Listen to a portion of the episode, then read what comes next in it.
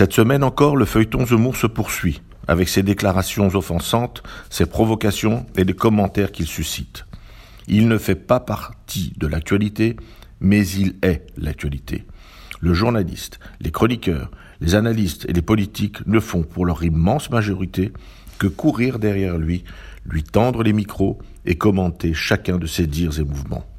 Je note avec effroi et même déception les discussions passionnées au sein de la communauté des Français d'origine juive, comme il aime à les appeler.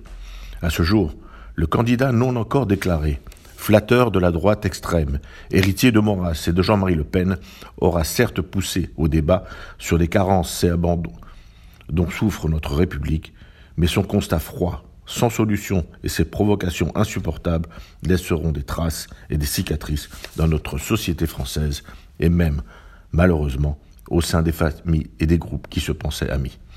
Le diabolique Zemmour a réussi son coup. Il y aura un avant Zemmour et un après. Il faut espérer que ceux qui aspirent à diriger la France se remettent en question et comprennent enfin qu'il faut agir.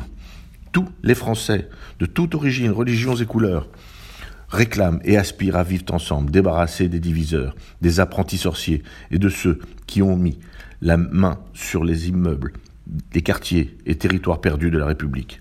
Ils sont demandeurs de plus d'équité, d'égalité, de justice et d'ordre.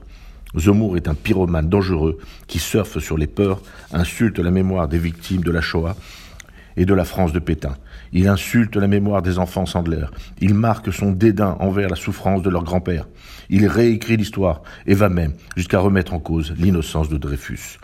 Cela, nous ne pouvons le tolérer. Il cherche, comme tous les populistes, à flatter les mauvais penchants d'une frange de la population française qui, se sentant abandonnée, cherche des boucs émissaires. Il sera jamais la solution. Il est grand temps que les partis républicains fréquentables se réveillent et agissent, car le danger est bien là. À la semaine prochaine.